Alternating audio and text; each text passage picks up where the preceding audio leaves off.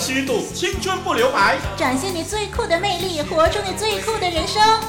你酷我酷，大家一起酷！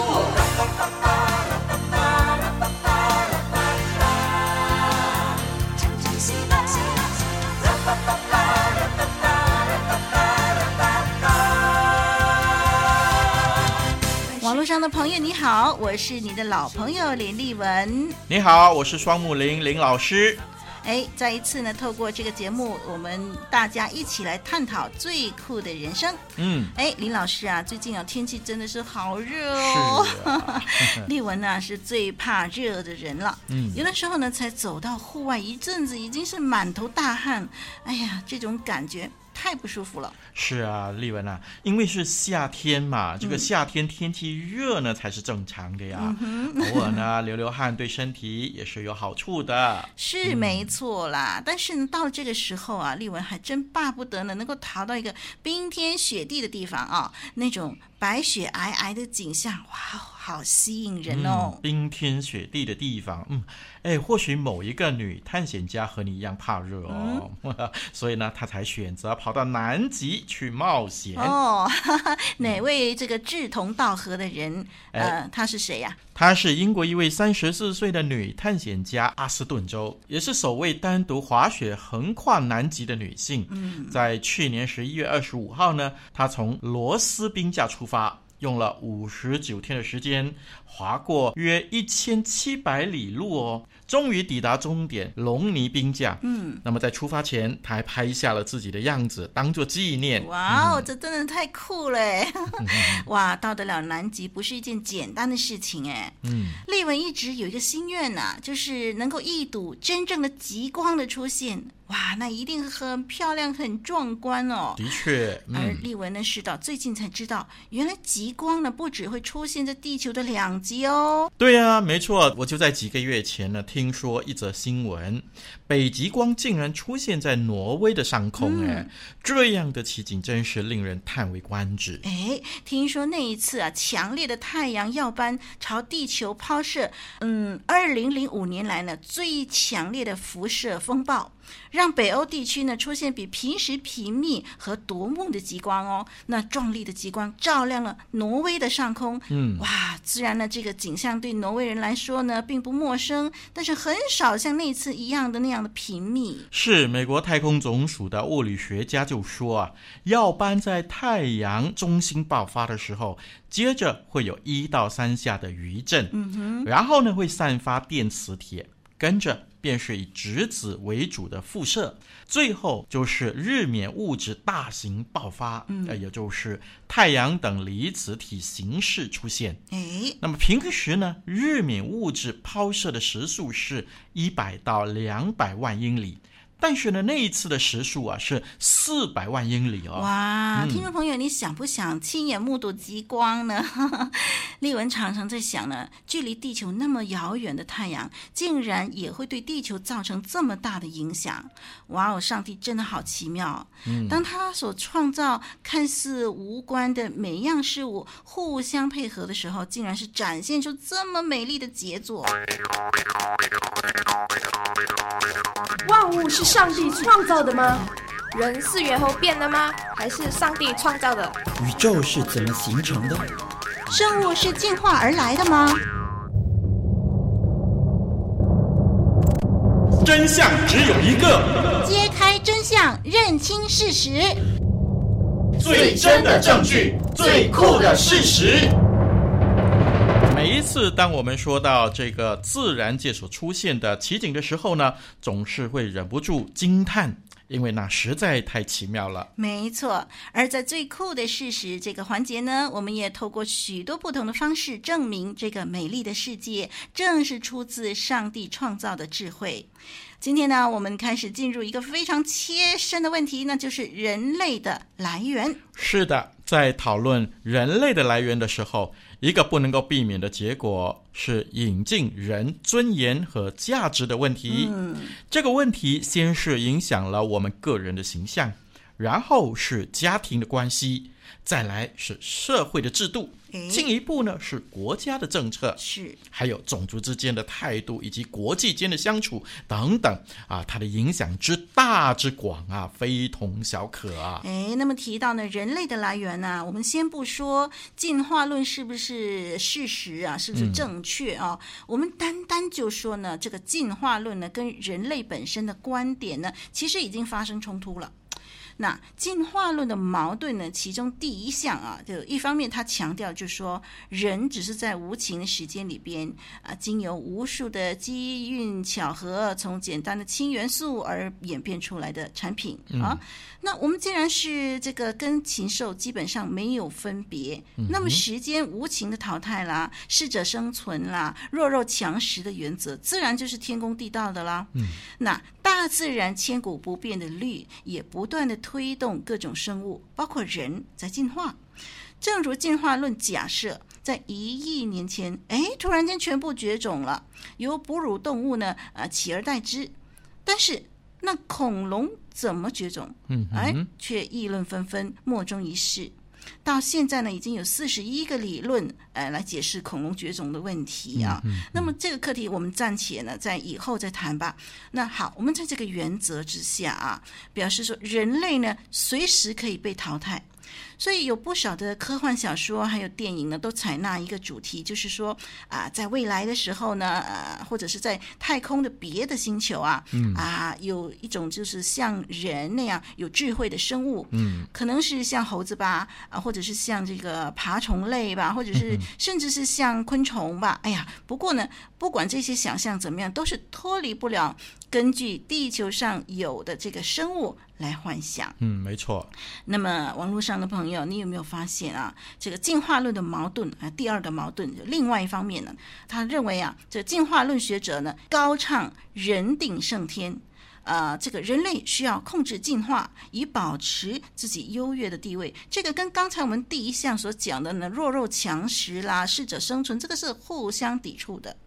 基本上呢，是要自己成为创造者，或者是成为神，所以说人定胜天。那么这种的心态呢，我们可以从今天的热衷研究创造生命、基因工程和优生观念里头，我们就可以看到人类在努力，希望能够胜天。这正是跟进化论的基本观念做正面的冲突。是啊，不同的学说的学者们总是想出一套和他们自己相同的一套理论，嗯，来说服自己啊。嗯嗯。那我们现在先谈谈社会伦理的问题吧。好，啊，我们发现人的自我形象出现越来越多的问题，人也越来越不知道自爱哈。打一个比方来说，就说大麻烟吧，嗯嗯，啊，北美的西北区呢，常见有非法种植。者啦，那么今天西方国家有不少的人认为啊，哎，这个大麻烟是无伤大雅的，无大害啊。那么我们现在使用这份啊讲述的资料呢，他的作者的大儿子啊，哎，大学的时候华盛顿州做智商测验高达一百六十分，哇，啊，心理学家说只见过一个类似的儿童，测试的时候呢，大概是十四岁左右。嗯哼，可惜的是呢，两年以后啊，发现。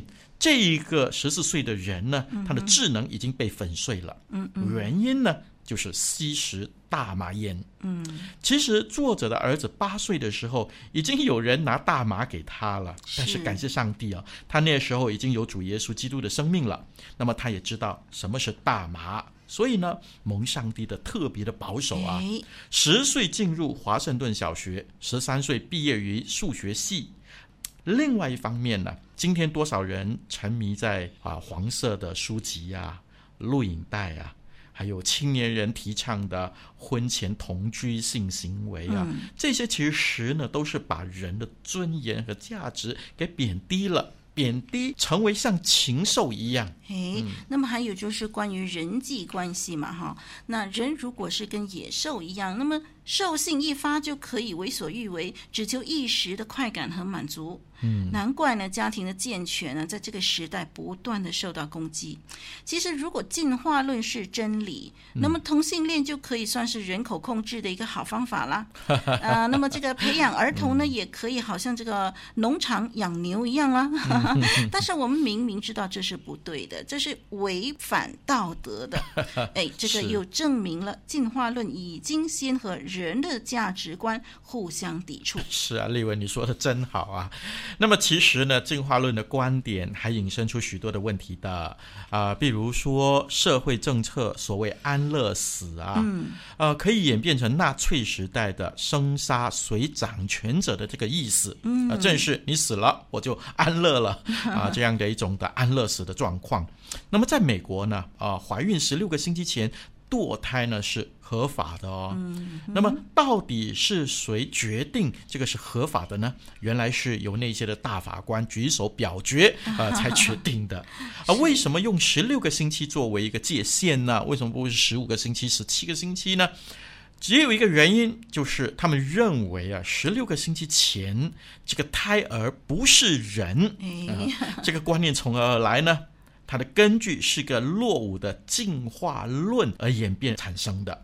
他说啊，胎儿在母腹重演进化啊，哦，啊，但是如果大家去看看十六个星期前的胎儿的照片呢，我想啊，即使是一个两岁的孩子都可以指出，这就是一个婴儿，对啊，而不是这些人所谓的呃这种怪调，说他不是一个婴儿，而是一个重演的进化而已。嗯哼，啊，这一派的人他们就说，胎儿呢，在这十六个星期前呢。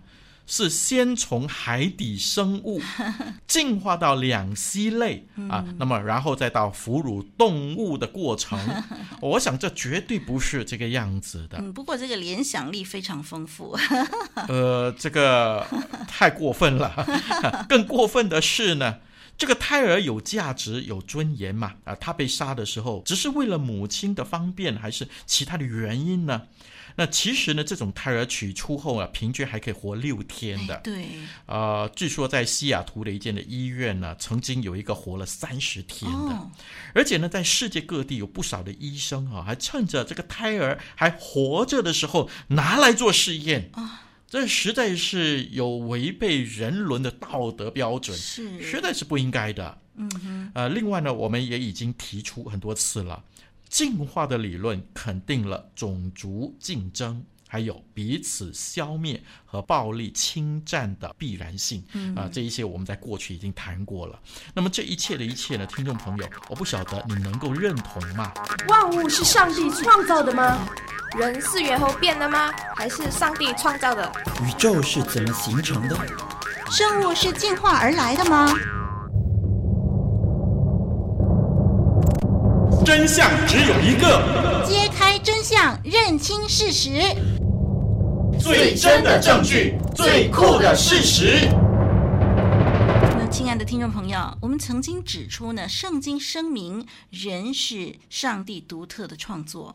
那么上帝说：“我要照着我们的形象，按着我们的样式造人，使他们就是使人类呢管理海里的鱼、空中的鸟、地上的牲畜和全地，并地上所爬的一切昆虫。”这是记载在我们的圣经创世纪这卷书第一章二十六节。嗯嗯。那么这里说的，我们要照着我们的形象，这个形象就是副本的意思。就是说，上帝要照着上帝的形象来造我们人。嗯、啊，我们人虽然是带着上帝的内涵，但是我们却不是上帝啊。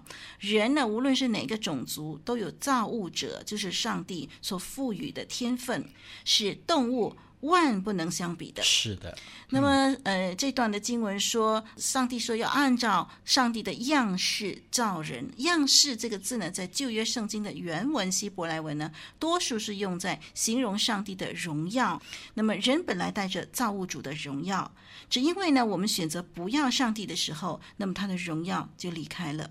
所以今天呢，我们就只看到呢彼此的丑陋。其实我们每一个人都有造物主所赐的荣耀、尊贵为冠冕，也因此人是不可以互相随意杀戮的。没错。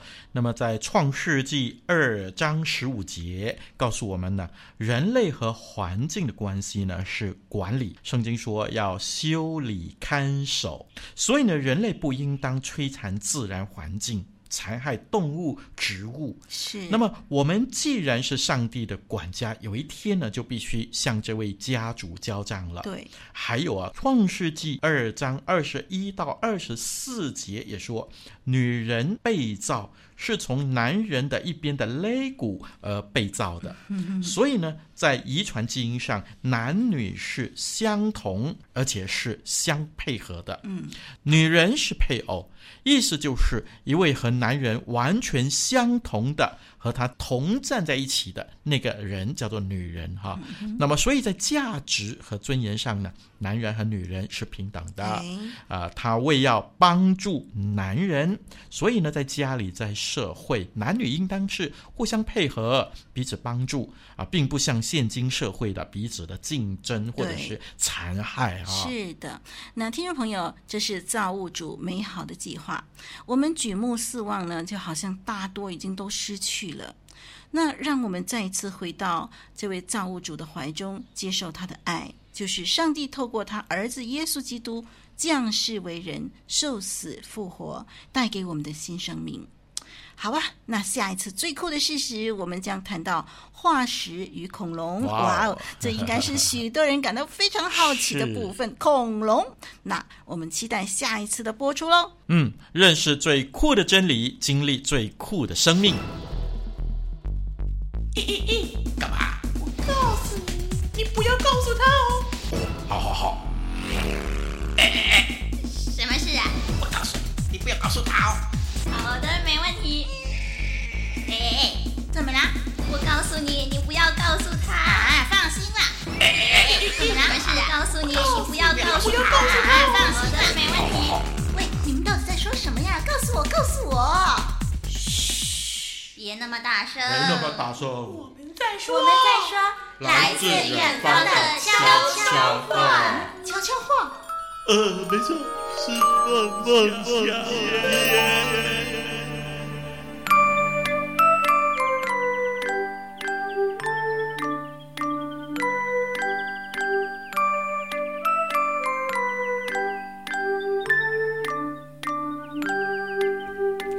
好的，接下来呢，我想我们就换换心情啊、我们来听一听远方的悄悄话。今天呢，我们要分享的是梦想篇。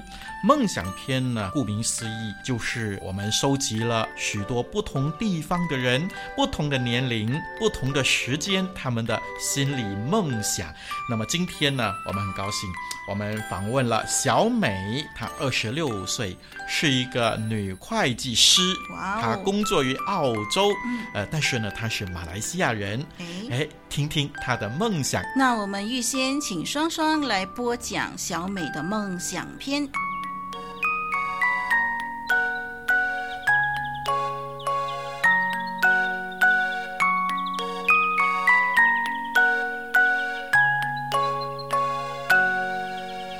从小时候开始，我就很渴望自己能够拥有一段美丽动人的爱情，有一个疼爱我的男朋友，后来成为我的丈夫，有一个幸福快乐的家庭。因着这样的渴望，我比同龄女生更早开始谈恋爱。十四岁开始，我就有了男朋友。中学的恋情是甜蜜而有时苦涩的。我分手了两次，从中学会了爱情其实并不是永远甜蜜的。如今我的男友是一名香港人，他们国家的文化和我们马来西亚差别很大，交往而来一段日子，冲突也渐渐增多。我觉得心中的梦想离我越来越远，我必须面对现实。其实只要学会忍，不要斤斤计较，爱情是可以维系的。今天的我学会了保护自己，尤其身为女人，一定要经济独立。因为未来什么事情都可能发生，我不再天真的以为一切都会顺利到来。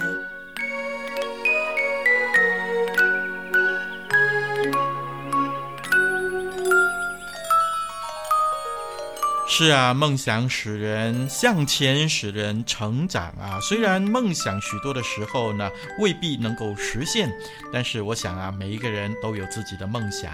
是。那么林老师小的时候呢，也有梦想，梦想爱情，梦想脚车，梦想汽车，梦想房子啊。呃，但是呢，有些时候不一定实现，有些时候会头破血流，像今天的梦想一样啊，这个梦想片一样。但是呢，人类始终因为有梦想而伟大而成熟的。是，是，所以呢，我想呢，嗯。特别对女孩子来说啊，好像呢都曾经梦想过啊，自己有一段非常美丽的、动人的故事，是爱情故事。白马王子嘛，对对，嗯，丽、呃、文呢听了小美的分享呢，就觉得说，呃，我们是需要有梦想，但是我们也要有一个非常呃实际的一个眼光哈，因为我们非常承认，就是说世界上其实没有两个人的思想性格完全相同的，所以我们其实呃，我们可以梦想说。哇！我拥有一个怎么样怎么样的白马王子有多好有多好？但是其实我们不可能找到一个完全符合自己标准，然后能够完全迎合我们口味的人。所以呢，不如这样吧。呃，在谈这个恋爱的过程当中啊，如果我们从要求对方迎合自己的这个角度呢，呃，从这个角度去跟对方相处的话，那么我们双方会很痛苦。嗯，如果说我们两个人谈恋爱呢，最大的意义呢是把它放在我如何从彼此相处当中，那么彼此去学习，呃，如何付出，然后呢，双方彼此迁就，在性格上呢彼此磨练，这样的话呢，两个人都能够一天比一天成长更成熟。所以呢，我想就是用这样的一个角度去谈恋爱，其实会更幸福的。那么最后呢，丽文觉得说，如果你把你的梦想啊，还有把你的爱情交托在上帝的手中的话，那上帝呢为我们预备那个适合的伴侣呢，那就更棒了。是啊，丽文，你有没有梦想过像这个人一样的梦想啊？是，我都说了，几乎所有的女生啊都有这样的一个梦想。所以啦，当你到这个年龄的时候呢，你就能够说出、嗯、啊这样的一个成长以后的这种的话。但是在十四岁、十六岁的时候呢，是不可能的。嗯、让他们成长吧。好，那我们就祝福小美喽。是。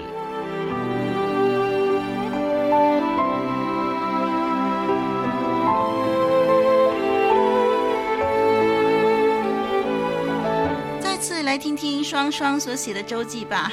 双双的心路历程呢，常常让我们可以认识一个依靠上帝的人是怎么看待人生的。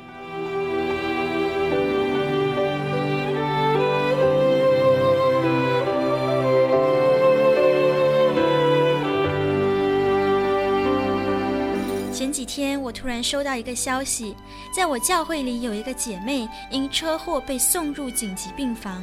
而就在那一天当中，她的身体越来越虚弱。我们也多次接到消息，知道这位姐妹的心跳从早上每分钟六十多，到晚上每分钟二十多次。最后一次接到消息是在晚上十点钟，她已经去世了。我突然非常深刻地感受到，人无常的生命居然可以在短短的一天之内产生那么大的变化。但值得感到安慰的是，我们都知道这位姐妹已经在上帝那里享受永远的安息了。我想起曾经看过一段对话，有个人说他不知道为什么每到夜深人静，他怎么都无法入眠，他一直被笼罩在一个恐惧里，是对死亡的恐惧。他说他常常想，要是死亡发生在他亲人或自己的身上，该怎么办？那种心痛和难受几乎快让他窒息了。一到深夜，他就沉浸在这莫名的恐惧中，无法自拔。我看到了许多人给他的回应，有的人说顺其自然就好了，有的人说只要珍惜当下，其他的不需要想太多。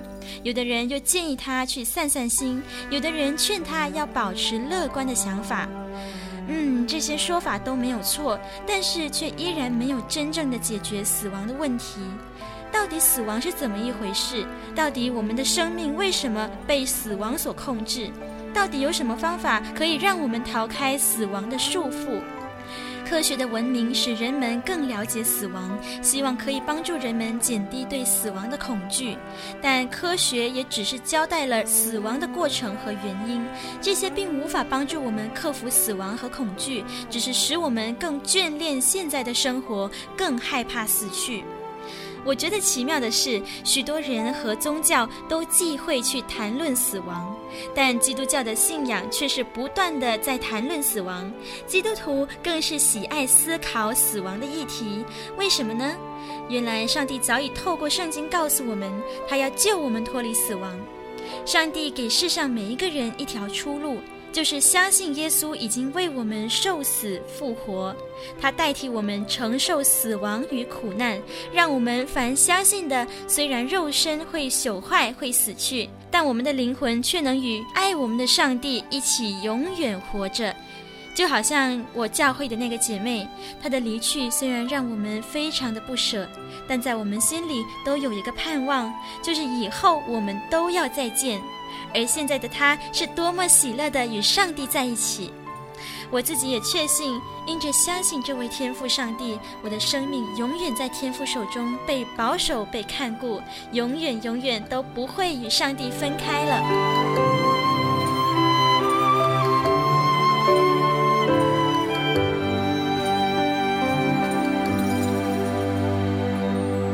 是啊，正如双双所说的哈，死亡这个课题呢，我们特别是华人呐、啊，尤其是华人，嗯、我们很忌讳去谈死这个问题啊。谈谈谈到死的时候呢，就啊，好的来，坏的去啊，啊，不要再谈了哈。但是呢，啊，林老师还是觉得死还是没有改变。春去秋来，还是不断的发生，这是世上最大的难题。是啊，但是我们每一个人呢，呃，信了耶稣以后，我们都知道，我们将来死了以后，正如双双说的，我们的灵魂能够和爱我们的上帝永远的生活在一起。是。那其实呢，有持不信的人，他们也说：“哎呀，你们是自欺欺人呐、啊！为什么呢？因为没有死过的人回来告诉我们说，正如你们所说的呀，你们就是喜欢自说自话。哈哈” 许多人这样的批评啊、呃，我们基督徒的这种的思想。但是林老师这样在想啊，呃，是的确没有人死了之后回来告诉我们说，正如我们所想的。嗯。呃，没有人知道永恒的里头是不是我们真的与上帝永远在一起，没有人回来这样告诉我们。但是呢，如果单纯的这样的批评，而没有去预备迎接这位永恒里头我们很可能会见到的这位上帝的话呢，嗯、我想这也是很可惜，而且是很可怕的。对啊，因为你说可能没有遇见上帝，我说有可能遇见上帝呀、啊。嗯哼，啊，我们的机会率其实是五十对五十的机会率哦。是。第一可能有，第二可能没有啊，一半是错的。你说我们自说自话，但是一半也是可能我们对的，我们会和上帝永远在一起。是，呃，但是分别在哪里呢？如果呢，我们有预备的话呢，哎，我们就有备无患了。有永恒，那我们就欢喜快乐。如果没有的话，那坦白说呢，我们今生也活得踏踏实实的，活得酷酷的，那有什么不好呢？相反的，那个时候，如果我们要朝见上帝，你却还没有预备好，那可就糟糕了。嗯哼，而且呢，呃，就算没有死去的人回来告诉我们死后的世界，但是我们确实知道耶稣基督从死里复活，甚至呢，历史学家都说过，都证明过，这位耶稣基督就真的从死里复活，他可以告诉我们死后的世界是怎么样的。所以呢，有了上帝的人，死亡没有办法威胁他，这是我们最大的保障了。好，节目呢来到这里呢，送给听众朋友天韵所唱的诗歌《为什么拒绝》。让丽文把这首诗歌的歌词念给您听。诗歌为什么拒绝？生病的人会不会拒绝健康？忧伤的人会不会拒绝安慰？孤单的人会不会拒绝同伴？迷失的人会不会拒绝方向？寒冷的人会不会拒绝温暖？瞎眼的人会不会拒绝看见？绝望的人会不会拒绝希望？漂流的人会不会拒绝家乡？朋友，你为什么拒绝？拒绝掌管生命的救主，拒绝爱你到底的耶稣。来听天韵诗班带来的《为什么拒绝》。生病的人会不会拒绝健康？忧伤的人会不会拒绝安慰？孤单的人会不会拒绝同伴？迷失的人。会不会拒绝方向？寒冷的人会不会拒绝温暖？瞎眼的人会不会拒绝看见？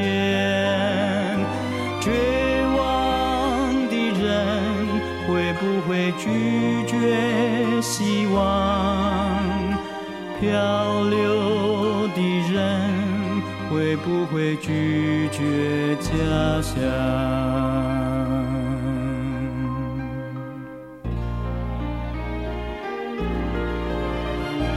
朋友，你为什么拒绝？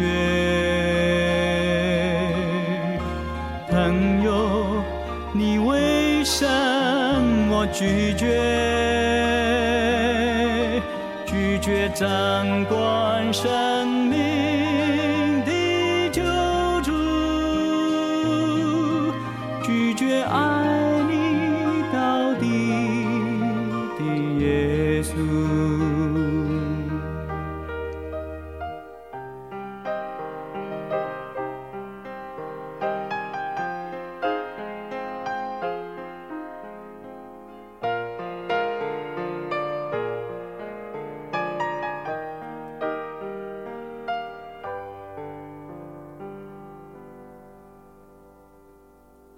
寒冷的人会不会拒绝温暖？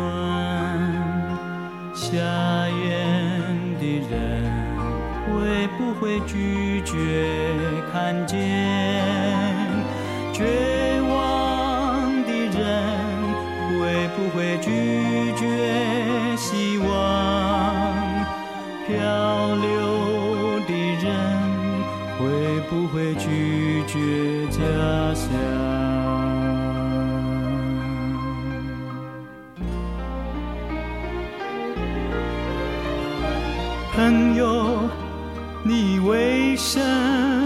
拒绝？朋友，你为什么拒绝？拒绝掌管生命的救主，拒绝爱你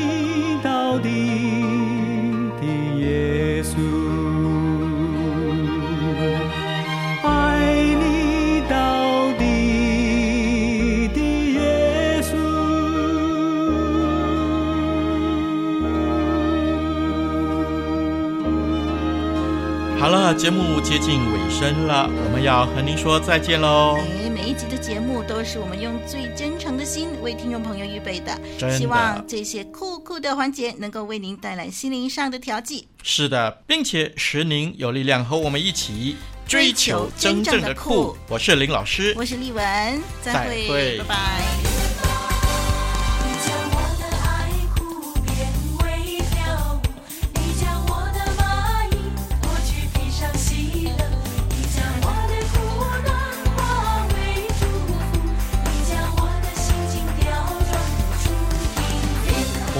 生，和你一起探索最酷的人生。